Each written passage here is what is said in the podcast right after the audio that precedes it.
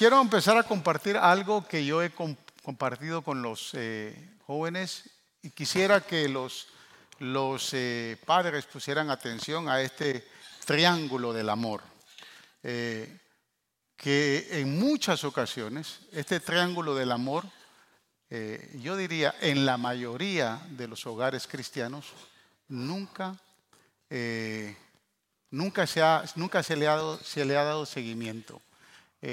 Básicamente eh, encontramos en este triángulo, eh, en cada una de las puntas del triángulo, eh, en las dos de abajo, él y ella, que tiene que ver con el joven y la señorita, y en la parte de arriba tiene que ver con Dios. La motivación de entender este eh, este triángulo son los cuatro niveles que existen en la relación de toda pareja que en algún momento se enamora. Y ese enamoramiento empieza cuando eh, comienzan las maripositas en el corazón o en el estómago. Eh, si usted se recuerda, tal vez empezaron a los 15, 16 años o tal vez antes, a los 12. O posiblemente empezaron a los 18. Cuando usted se enamoró, empezó. Ese es el, ese es el tema. Cuando usted se enamoró. ¿Cuántos se recuerdan cuando se enamoraron? A ver cuántas, como decía mi abuela, cuántas patojas enamoradas hay aquí hoy. Ah. en realidad, las muchachas o los muchachos cuando se empiezan a enamorar, empiezan las maripositas a saltar en el estómago.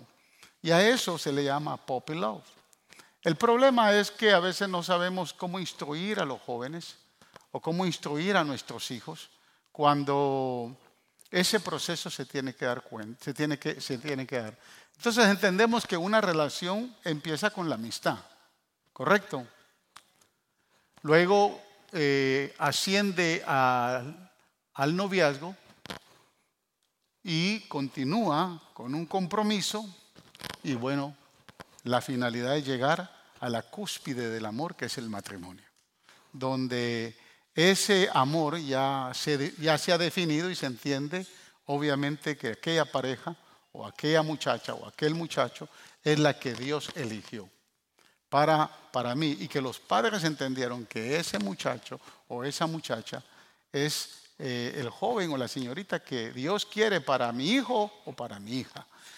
Y desde ahí entendemos que esa relación eh, o esa escala de valores en la relación de pareja se tiene que ir dando. Algunos pueden empezar esta, esta escala de valores en la pirámide del amor desde muy temprana edad. Eh, y por eso es que a veces vemos nosotros parejas que se han casado muy jóvenes.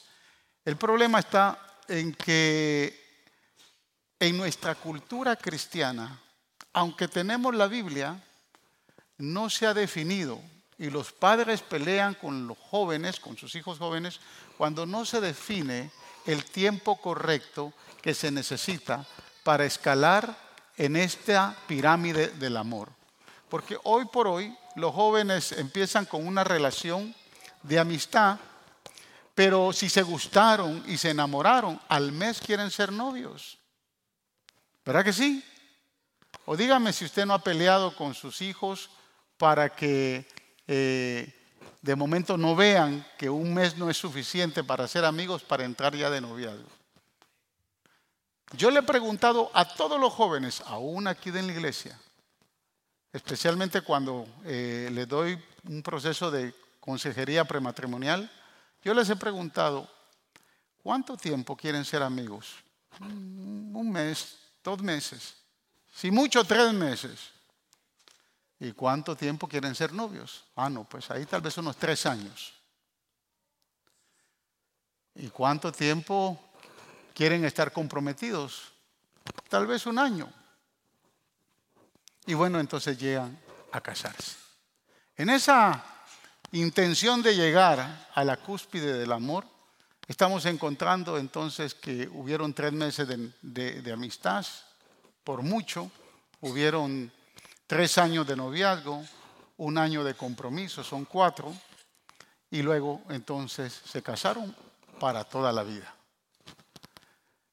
Yo quiero decirle que si una pareja entra en ese proceso, le tengo que dar una medalla de oro si antes de el segundo año de noviazgo no han caído en fornicación. Les tengo que dar una medalla de oro. Y el problema es que los padres no entendemos eso. La mayoría de padres no entienden ese proceso. Y mucho menos, si el padre no lo entiende, no lo va a entender el joven o no lo va a entender la señorita.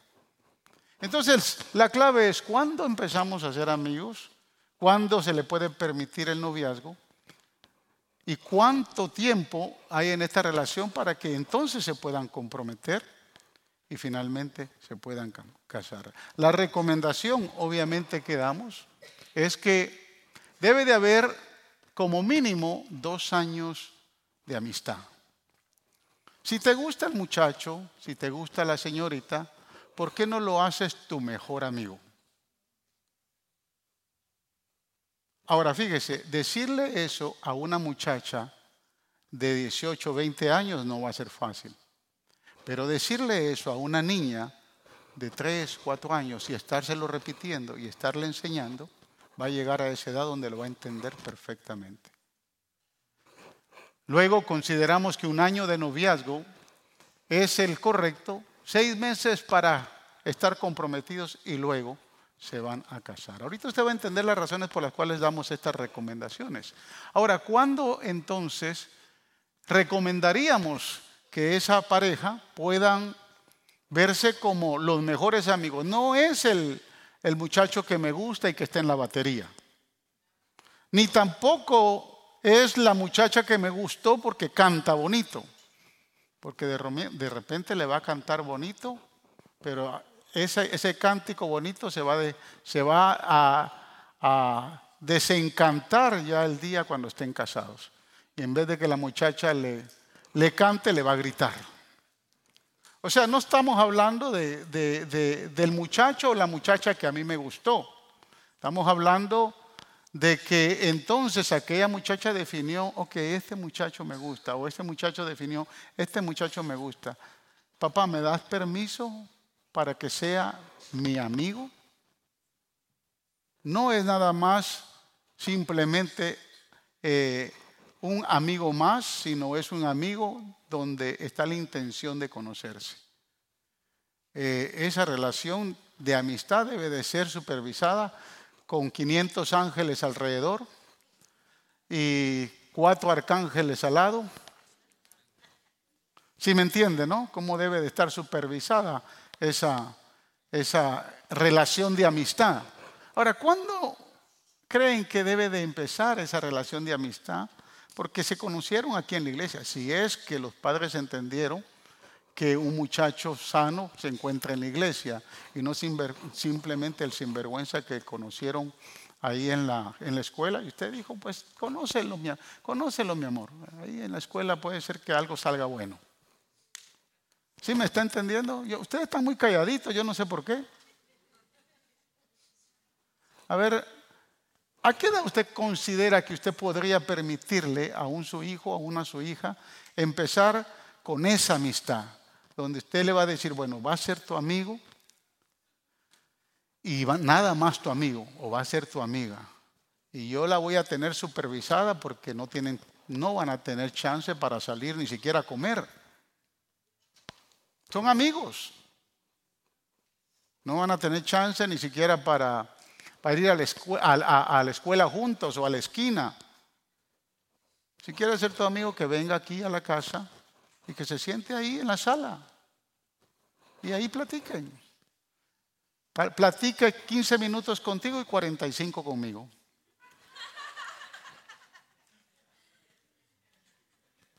Si usted no pone normas, por eso le digo, decirle a una muchacha, a un muchacho a los 15 años esto, a los 14 años esto, eh, va a tener que ayunar y orar no 21 días, Era 40 días y 40 noches sin comida solo con agua.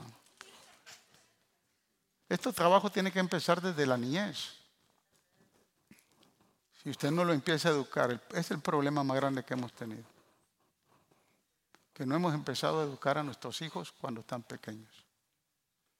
Y esperamos que cuando lleguen a los 15 años, papá, me gusta esa muchacha. ¿Y cómo es posible que te guste esa muchacha?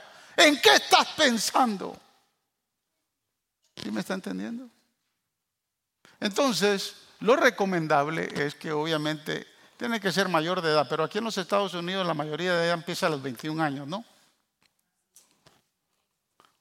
¿Sí o no? A los 80, dice el pastor Lester.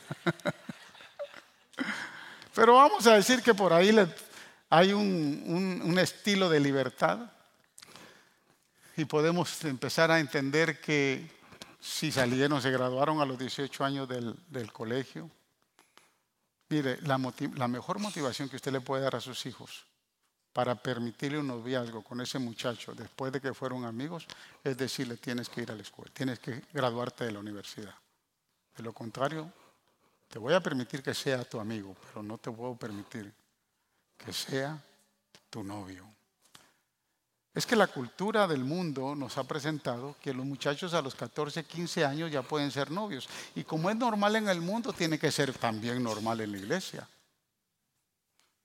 Y sabe, en la tesis que hice para la maestría del programa que estuvimos en, de teología y ministerio pastoral, en esa tesis yo desarrollé lo, lo que la titulé sexo versus integridad.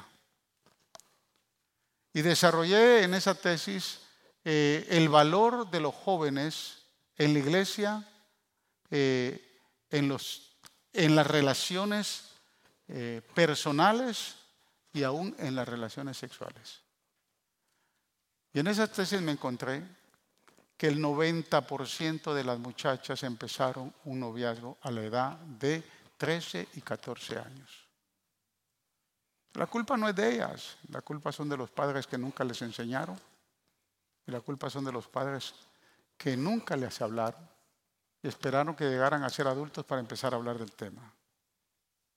De ese 90%, hay un 48% que resultan embarazadas y de ese 48%, eh, muchas de ellas resultan embarazadas en plena universidad, donde eh, son contagiadas por enfermedades eh, sexuales y sufren grandes consecuencias cuando ya son mayores y están casadas. Y posterior, ahorita vamos a ver algunas de las consecuencias. Entonces, ¿cuándo es necesario empezar una relación de amistad donde usted le va a decir a sus hijos, dos años de amistad, cuando usted entiende que el muchacho o la muchacha ya ha cursado como mínimo el tercer año de la universidad.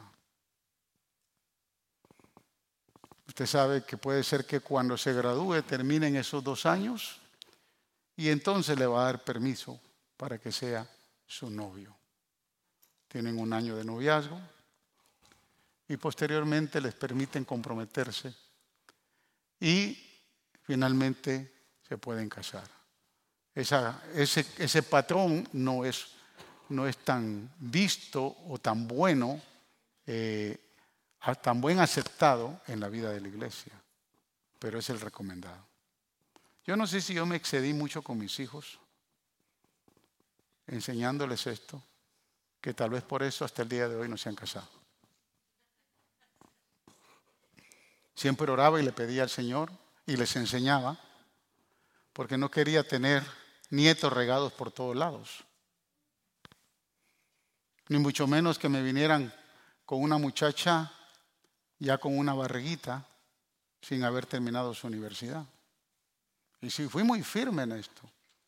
Yo no sé si realmente, o sea, porque tengo autoridad lo estoy enseñando, si no tuviera autoridad no lo enseñara. Le doy gracias a Dios que ellos se sometieron. Desde niños yo les empecé a enseñar la necesidad de entender lo que era el noviazgo. Y a veces les pregunto, ¿será que ustedes le cogieron miedo a esto? Porque ahora que quiero que se casen, para que se vayan de casa, pues está costando. Pero si usted no entiende que esto tiene un valor importante para la vida de su hijo o de su hija, y usted le permite un noviazgo a la edad de 18 años, mire lo que, lo que va a ir pasando, ¿no? Porque esto se distorsiona cuando eh, no entendemos lo que significa Poppy Love. Mire, Poppy Love dice, el, dice eh, dicen los, los eh, conocedores del tema, que se conoce como el enamoramiento. Es un término informal para los sentimientos de amor romántico, que a menudo se siente durante la niñez y la adolescencia temprana. Es un enamoramiento generalmente desarrollado por la apariencia y el atractivo de alguien a primera vista. Dichos sentimientos se desvanecen cuando el objeto de atracción permanece fuera de la vista por un tiempo, mientras que el sentimiento de amor verdadero toma mucho tiempo para desarrollarse y no se desvanece con el tiempo o en ausencia del otro.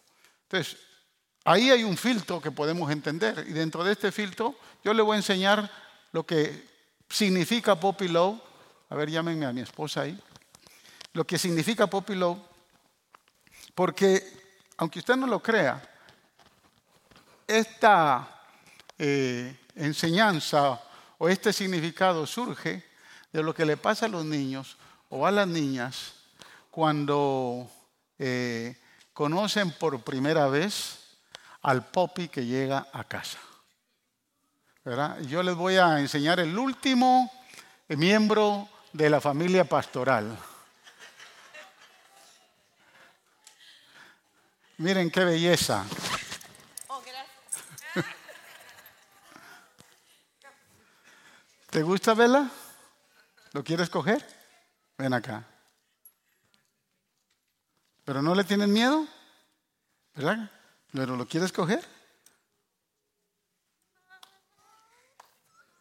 Mire qué lindo. ¿Ah? Bella tiene dos popis en su casa. Y está enamorada de ellos. Y cuando existe un poppy en casa como él, se le brinda toda la atención, se le brinda todo el amor, se le brinda eh, todo el cariño, se le da eh, el tiempo, el esfuerzo que todos los niños y aún que los padres también se emboban eh, con un perrito como estos. ¿Quién no se va a enamorar de él, hermanos? ¿Ah? Sea honesto, ¿quién no se va a enamorar? Pero mire por qué se llama Poppy Love. Porque él se llama Shak Shak. Así le puso mi esposa, obviamente, ¿no? Él entiende el cariño que yo le estoy dando.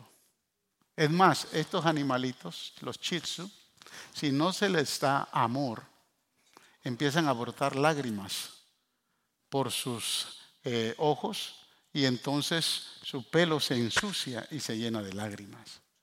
Esta clase de perros son así. Por eso es que nosotros siempre continuamente le estamos dando amor.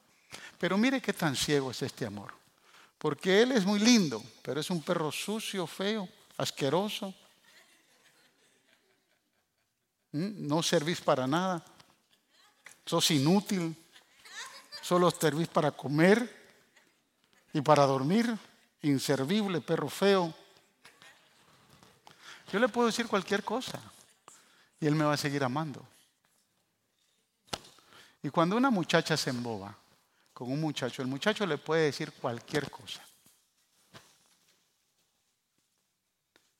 Y como se emboba con el muchacho que conoció, entonces le entrega todo su amor. Le entrega todo su corazón. Y no he conocido un muchacho tan lindo como tú. Porque él empieza a hablar al oído. Y le puede decir fea, aunque le esté acariciando el cabello. Eres la más feita de todas, pero me enamoré de ti. Y la muchacha le sonríe y le dice, yo también. ¿A cuántos no les pasó eso? ¿Les pasó o no les pasó? ¿Será que yo estoy hablando boberías? ¿Ah? Mire qué lindo, él se puede quedar aquí toda la noche y no se va a cansar. El que se va a cansar soy yo. Vengan acá, vengan acá, ven, acá, ven acá, Ruby. Ven acá, Rebeca. ¿Tú tienes un poppy en la casa? Ah, yo te lo iba a regalar, pero como tienes. Le dije a una joven hoy en la mañana, te voy a regalar el perro. Te regalo a ti primero, me dijeron. Así es ese amor. Que todavía los grandes sigue embobando. Cuando un perrito de esos, usted tiene en casa, ustedes tienen, muchos de ustedes tienen perrito en casa, usted cuida más al perro que al dueño. El dueño puede irse a acostar a dormir sin comer, pero el perrito no puede dormir sin comer. ¿Por qué? Porque el amor que se le tiene a un perrito inofensivo como él, pues obviamente sirve para eh, que el perrito se sienta seguro, se sienta amado. Y lamentablemente, escúchenme señoritas, hay muchos sinvergüenzas allá afuera que lo que quieren es darle seguridad porque quieren alcanzar algo. Y les van a decir cualquier bobería en el oído. Entonces, cuando esto empieza a suceder, y si empieza a suceder a los 18 años, a los 16 años y a los tres meses ya quieren ser novios o al mes ya quieren ser novios, solo es cuestión de tiempo. Ahora, fíjese, yo no sé, dáselo a la pastora, mamita, dáselo a la pastora, que Shak Shak se va a quedar con nosotros en el servicio hoy. Lo entrenamos para que no le pase nada. Pero mire, el sentimiento de Poppy Love puede desaparecer cuando el perrito se le pasa algo, se muere y a los seis meses o a los tres meses uno le pregunta a la niña o al niño, ¿te recordás de, de, de eh, dígame un nombre de perro, ¿no? Del diablo, dice.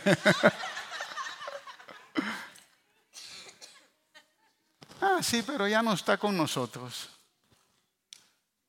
Pero cuando el perrito permanece por mucho tiempo, se cometen locuras. Y definitivamente el, el, concepto de Poppy Love se recibe eh, el nombre por su parecido con el afecto de adoración que se puede sentir con un cachorro. Pero Poppy Love suele durar entre dos meses y dos años. Y si crece, está alimentado por hormonas preadolescentes. Sin embargo, algunos científicos creen que se inicia como resultado del desarrollo natural del, cerebro al comienzo de la preadolescencia. Es decir, que es normal que empiece a surgir ese love. Es normal que se empiece a dar en los jóvenes eso. El tema es que los jóvenes, aunque se creen que ya son mayores, no tienen la madurez suficiente para entender o descubrir si realmente ese love es verdadero, es genuino y se puede tornar en un amor eh, genuino y en un amor verdadero.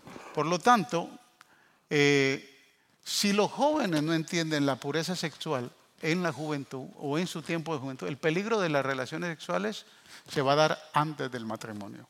¿Por qué? Le preguntaba, le he preguntado a varios jóvenes, ok, si tú te quieres, te quieres hacer novio o novia de este muchacho o de esta muchacha, ¿Qué diferencias hay entre un buen amigo y un novio? ¿Qué diferencia hay? Bueno, ustedes lo saben los adultos, saben bien bien esa diferencia, ¿no? ¿Qué le vas a permitir al muchacho después de que sea tu mejor amigo? Bueno, que me, va a agarrar de la mano, me va a dar un abrazo, me va a dar un besito. ¿Y dónde te va a dar el besito? Ay, usted sabe, pastor, dónde me va a dar. Porque eso se permite en un noviazgo. Pero una muchacha o un muchacho que no entiende que ese puppy love no ha madurado, no ha crecido y no, se ha tornado en un amor genuino, definitivamente, si ya está embobada o embobado, la mano se le va a ir por otro lado. Y las caricias van a empezar a suceder. Y es cuestión de tres o cuatro meses más, cuando estén tomando aparentemente o teniendo aparentemente una relación de noviazgo, pero con derecho. Y mire, es bien probable que ustedes, los adultos, me están viendo, pastor, ¿por qué usted está hablando de eso? Porque usted lo vivió también. Y muchos de ustedes cometieron, cometieron errores graves. Y en el noviazgo se fueron mucho más allá. Y al irse mucho más allá, cometieron el error de estar con esa señorita o ese joven antes de tiempo. Y las consecuencias después son bastante graves. Entonces, para que un joven entienda que las relaciones sexuales deben de esperarse hasta el matrimonio, va a depender de dos verdades importantes que nosotros los padres podemos sembrar en el corazón. Número uno, la fe y temor de Dios en respeto y obediencia a la palabra. Y dos, a la obediencia y honra a los padres. Si usted eso no se lo enseña a sus hijos desde que son pequeños, van a pelear con usted, van a ser rebeldes.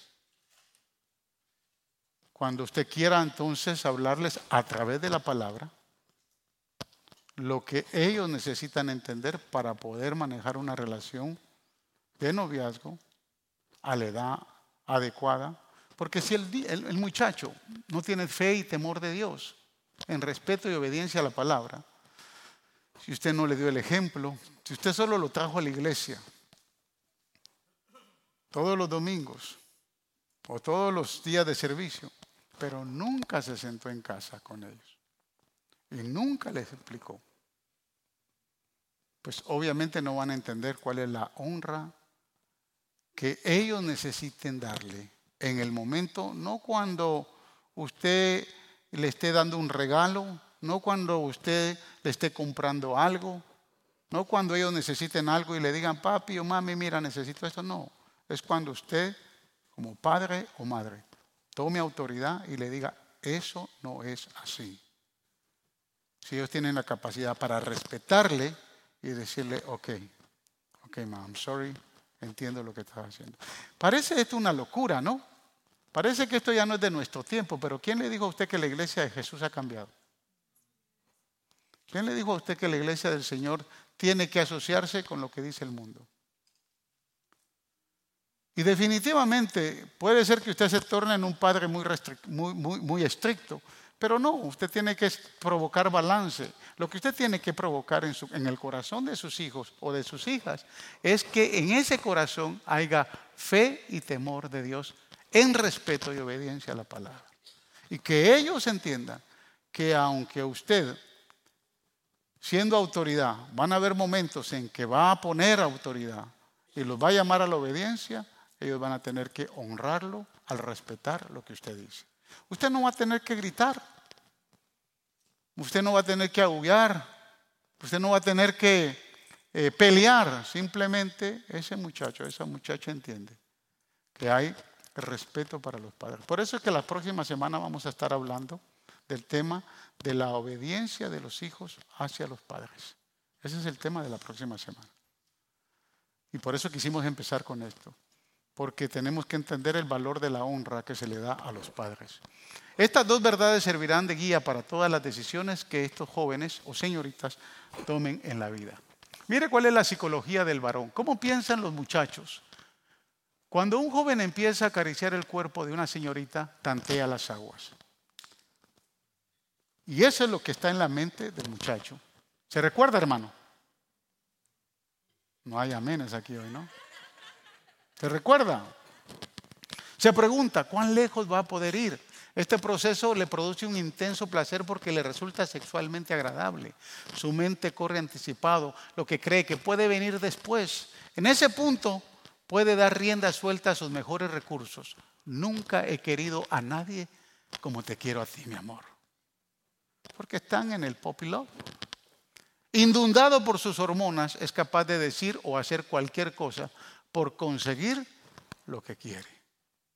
Y si usted de aquellos padres que ha peleado toda la vida, que ha manifestado su carácter agresivo y violento, que la muchacha lo que anda buscando es un muchacho para salir corriendo de la casa, le va a decir, deja a tu papá, deja a tu papá, vente conmigo. Porque los muchachos obviamente piensan de una manera diferente, pero mire la psicología de la mujer. ¿Se recuerda, hermanas? No, no escucho un amén. El plan de ella es probablemente muy diferente. Ella disfruta con los abrazos y los besos y entregándose a los besos y abrazos de él satisface sus necesidades emocionales de romance, amor y seguridad. Por eso es que los muchachos saben esto y saben que la niña o las señoritas o las mujeres responden a ese, a ese sentimiento que es más de contacto físico. Y por eso es que a los muchachos les gusta abrazar mucho a las novias, porque saben que ellas se sienten seguras. Y si tiene de esos padres que nunca la ha abrazado, que nunca se ha acercado ahí, que nunca ha orado ni siquiera al borde de, la, de la cama, pues va a decir, mire, este me abraza mejor que mi papá. ¿Sí me entiende, hermanos? Óigame, yo los veo muy callados a ustedes. Yo no sé si yo estoy diciendo algo fuera, eh, si, esto, se enseña nada más en Marte o, en la Luna. Mire lo que se empieza a dar en las caricias eróticas prohibidas en el noviazgo. Va unos pasos más allá de los abrazos y los besos, pero sin llegar a la relación sexual. Eso deja un amplio margen de actividades de exploración corporal abiertas al cuestionamiento, a la imaginación y a la negociación. Si no ha cambiado mucho de cuando usted tenía, era novio o novia de su esposo o de su esposa hace, hace 10, 20, 30, 40, 50 años atrás, esto no ha cambiado.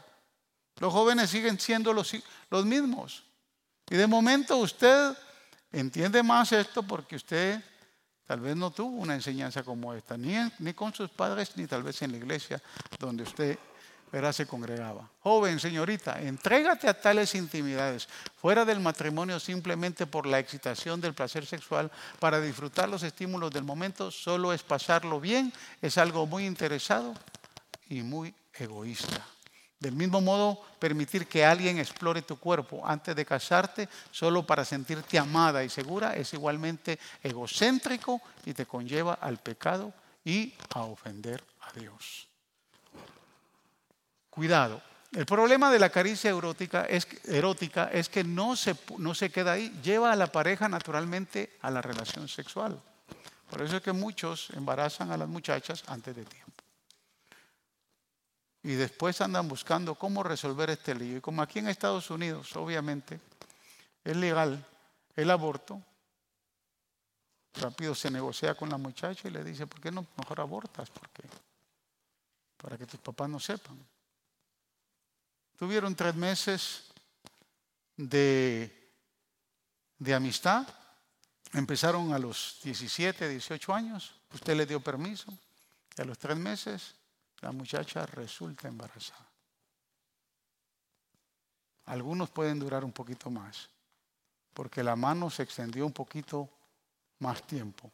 Este juego erótico no fue designado para ser interrumpido a voluntad. Por eso es que está reservado solo dentro del marco del matrimonio. ¿Por qué? Porque ese juego erótico solo se permite en una pareja de casados. Es imposible parar a una pareja. No fue diseñado para que voluntariamente se pare. ¿Se entiende lo que estoy diciendo? No, fue diseñado para que haya libertad. Por eso es que es permitido solo en el matrimonio. Pero los jóvenes no entienden esto. Voy a ver hasta dónde voy a llegar. Voy a ver hasta dónde voy a ir. ¿Cuán lejos puede ir sin llegar a pecar? Por lo tanto, las caricias eróticas y el juego amoroso está reservado para el matrimonio. Los jóvenes cristianos que entran en un compromiso serio para el matrimonio deben practicar la abstinencia sexual. Y para eso, obviamente, tienen que hacer un voto. Ay, pastor, eso es de 50 años atrás. Eso como que es tan, tan viejo que, hermanos, sigue siendo viejo posiblemente. Pero la verdad es que si se prueba lo nuevo, las consecuencias se van a dar dentro de lo nuevo que se está viendo y se sigue viendo allá afuera. ¿Sí se entiende esto? ¿Cuántas de las madres le han enseñado a sus hijas el valor de la virginidad. El diccionario define la virginidad como a la persona que permanece en estado de castidad.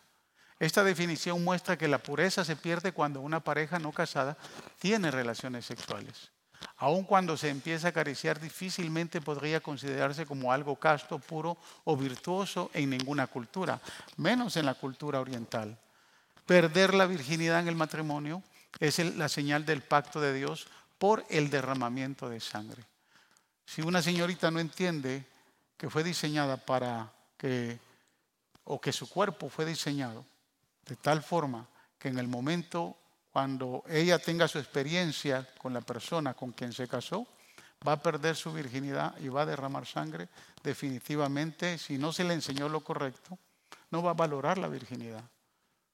La Biblia dice que todo pacto en la Biblia debe de tener derramamiento de sangre. Y cuando una pareja llega al altar a casarse, si llegó al altar a casarse va a ser un pacto entre ellos mismos y van a hacer un pacto con Dios. Si esa pareja es virgen, de momento se van a sorprender si no saben que en la primera noche de bodas la joven derramó sangre. Esa señal de sangre fue diseñada por Dios como señal del pacto que hicieron en el altar. Si se le enseña a la señorita ese valor, entonces va a entender que esa sangre no puede ser derramada antes. Lamentablemente, muchos de los padres no le enseñan a sus hijas eh, el valor y la honra de la virginidad. Y perder la virginidad lo que significa es que ya en nuestra cultura no se considera honestamente algo puro y santo. Le voy a decir algo. He conocido a muchos jóvenes, muchos jóvenes, que después de que tuvieron relaciones sexuales antes del matrimonio, deciden mejor abandonar a la muchacha.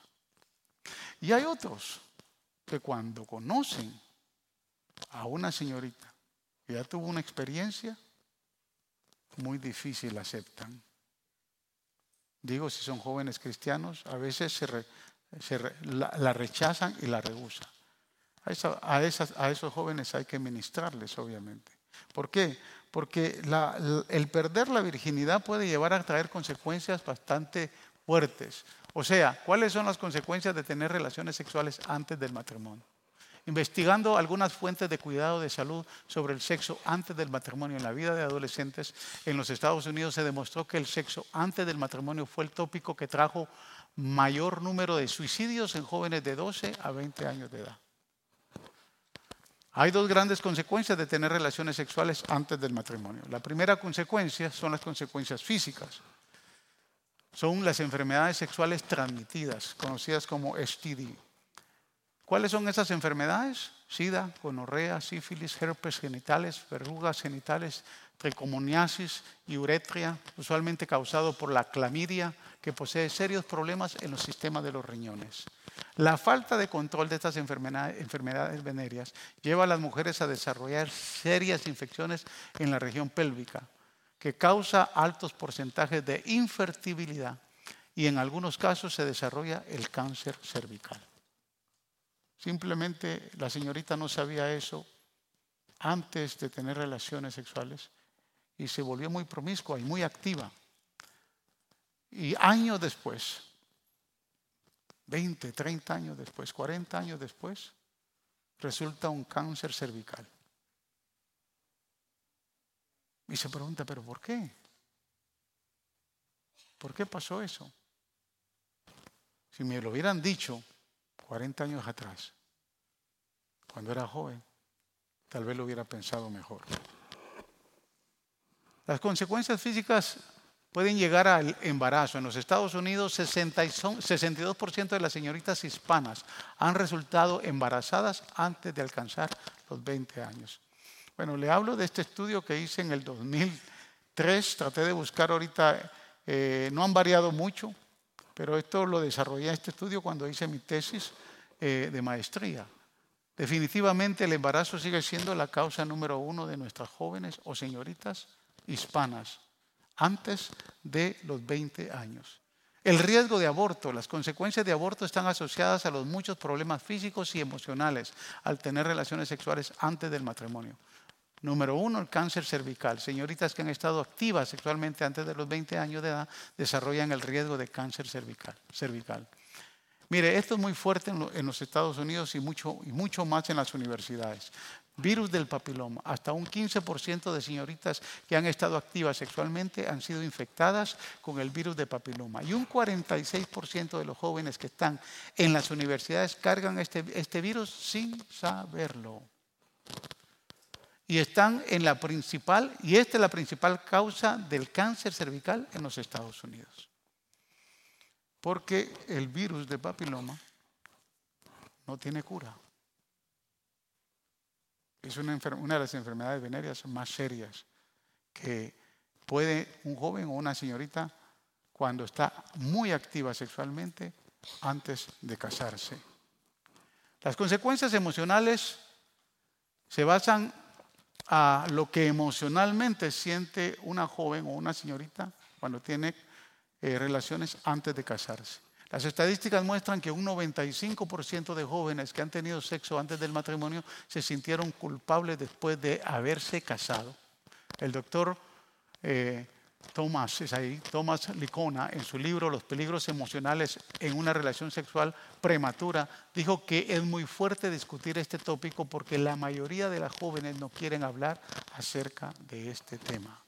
La mayoría de adolescentes que han estado activos sexualmente no confían en el siguiente novio o la novia después de la primera desilusión de su primera relación porque han sido rechazados. Y la mayoría de adolescentes que han estado activos sexualmente se sienten culpables, enojados y celosos. Y muchos de ellos se tornan con una doble identidad. es triste, ¿no? Muchos de nuestros jóvenes que empiecen con problemas de identidad o problemas emocionales serios antes de llegar a tal vez a la mayoría de edad o tal vez al matrimonio. Y entran al matrimonio con serios problemas emocionales. Y entonces después, eh, cuando esa pareja empieza una relación matrimonial así, pues es el pastor que tiene que estar sacando tiempo para sentarse con ellos. Que pues obviamente nosotros lo hacemos con mucho gusto y con, porque es nuestro trabajo. Pero fíjense que tanto de nosotros los padres pudiéramos evitar eso, si simplemente nos sentáramos con nuestros hijos y pudiéramos darles seguimiento. Esperanza y restauración después de una relación sexual prematrimonial. No se ha perdido todo, todavía hay esperanza. Quizás los jóvenes o señoritas se preguntan, ¿qué si soy culpable de un pecado sexual? Bueno, la primera cosa que debe recordar es que todo pecado sexual puede ser perdonado por Dios, porque la Biblia dice que un corazón contrito y humillado, Dios no lo rechaza. Amén. Dios lo perdona. Primera de Juan 1.9 dice, pero si confesamos nuestros pecados a Dios, Él es fiel y justo para perdonarnos nuestros pecados y limpiarnos de toda maldad. Y el Salmo 103.12 dice, cuando cuanto está lejos del oriente del occidente, hizo alejar de nosotros nuestras rebeliones. En adición al perdón, Dios desea abrazarnos con su gracia que nos sirve para seguir en la vida y tomar sus promesas y mantenernos en su voluntad. Mire, quiero decirle algo, y usted puede ser que me critique por lo que le voy a decir, pero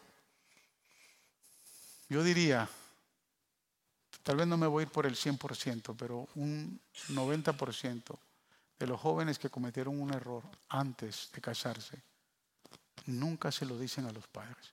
¿Sabe por qué? Porque tienen miedo. Miedo a no ser perdonados. Y si Dios los perdona, ¿quién es usted como padre para no perdonar a su hijo o a su hija? Tiene que tomar en cuenta que si su hijo o su hija cometió un error, usted es parte de ese error. Parte de ese error porque en algún momento usted nunca se sentó, tomó el tiempo para hablarles de este tema. Entonces, si un joven o una señorita comete un error, usted tiene que ser partícipe. Abrácelo, perdónelo, porque si Cristo tiene el poder para perdonarlo, usted no puede detener tampoco su perdón. Y con el amor tiene que perdonar. Haciendo esto, yo he aprendido a través de los 37 años de 35 años de estar pastoreando que los jóvenes se sienten muy seguros y honran más a sus padres porque entendieron su error y muy difícilmente caen nuevamente en un error. Pero la mayoría de los, de los jóvenes le tienen un terror a los padres Porque el padre lo primero que va a hacer es prejuiciarlo, condenarlo, rechazarlos. Y se olvidan que si ese hijo o esa hija cometieron un error, pues evalúese si ese error también usted es responsable por no haber hecho lo que tenía que hacer. Amén. Una invitación a la pureza sexual. Deberías considerar tu sexualidad, señorita y joven que están acá. Considere su sexualidad como un regalo de Dios con el siguiente aviso. Para el máximo disfrute, no abrir antes de la boda. Haga un pacto con Dios, manténgase casto o casta. Abóquese a sus padres, abóquese a sus líderes espirituales y juntos pueden, podemos hacer un buen diseño para esa pareja que se enamoran. Es, es, mire, hermanos, es tan aceptable. Por ejemplo, cuando mi hijo Joseph se enamoró de una muchacha que no era cristiana, la muchacha, mi, hijo estaba ya en el segundo año de la universidad, se enamoró de la muchacha. La muchacha ya estaba graduada de la universidad, aparentemente era una buena muchacha, preparada, eh, aparentemente venía de buena familia, pero era una muchacha bipolar. Cuando me senté con ellos y les puse ciertas condiciones en la mesa, aquella muchacha se levantó, pero súper rebelde y enojada, y le dijo a mi hijo, nunca más vuelvo a hablar con tu papá. Yo le dije a mi hijo, espero que no sigas con ella, porque esa muchacha no es para ti. Me tomó dos años, o bueno, nos tomó con mi esposa dos años de oración para que finalmente la dejara. Esa muchacha después se casa con otro muchacho. Y cuando se casa, queda embarazada y seis meses después se divorcia. Y se vuelve a casar. Y mi hijo se acercó a mí y me dijo, papi, de lo que me libraste. lo que quiero decirle es que de momento podemos hacer nosotros un trabajo especial. Podemos batallar podemos esforzarnos, podemos enseñarles y de momento pueden cometer un error. Tal vez ustedes que ya tienen hijos jóvenes, pues puede rescatar muchas cosas, pero definitivamente los que tienen hijos pequeños pueden rescatarlo todo y pueden lograrlo. Si usted toma tiempo y le enseña a sus hijos. Mantente puro, joven, señorita. Dile no al sexo antes del matrimonio. Y recuérdese del principio 2, 2, 2. Es decir, segunda de Timoteo 2.22. ¿Qué dice segunda de Timoteo 2.22? Huye de las malas pasiones de la juventud y esmérate en seguir la justicia, la fe, el amor, la paz junto con los que invocan al Señor con un corazón limpio. ¿A quién se lo está diciendo Pablo? A Timoteo. Es un muchacho que empezó a ministrar. ¿Será que ese verso solo era para Timoteo o en los tiempos del apóstol Pablo? ¿O todavía sigue siendo un, verso que podemos nosotros ponerlo como, como promesa para nuestros hijos? Y que desde pequeño le podamos poner en el cuarto como una, como una estampía en un cuadro y se lo ponga, se lo, póngaselo en inglés, póngaselo en español, póngaselo en francés. Que cuando ese muchacho, esa muchacha entre, diga, lo primero que le huye de las pasiones de la juventud. ¿Cuáles son esas pasiones de la juventud? Pero si usted nunca se recordó del principio 2, 2, 2, 220. ¿Va que es fácil de recordar? Recuérdese de ese principio. Mándelo a poner en, en, en, amplio, en un... Póngalo en cuadros en toda la casa. Que ellos lo vean. ¿O acaso no es lo que nos manda la palabra? ponlo en los tinteles, ponlo en las paredes. Lo va a recoger a la escuela, póngaselo enfrente. Mande a hacer shines y póngaselo enfrente ahí del carro. Que donde quiera que vaya, ese muchacho o esa muchacha lea el principio 2, 2, 2.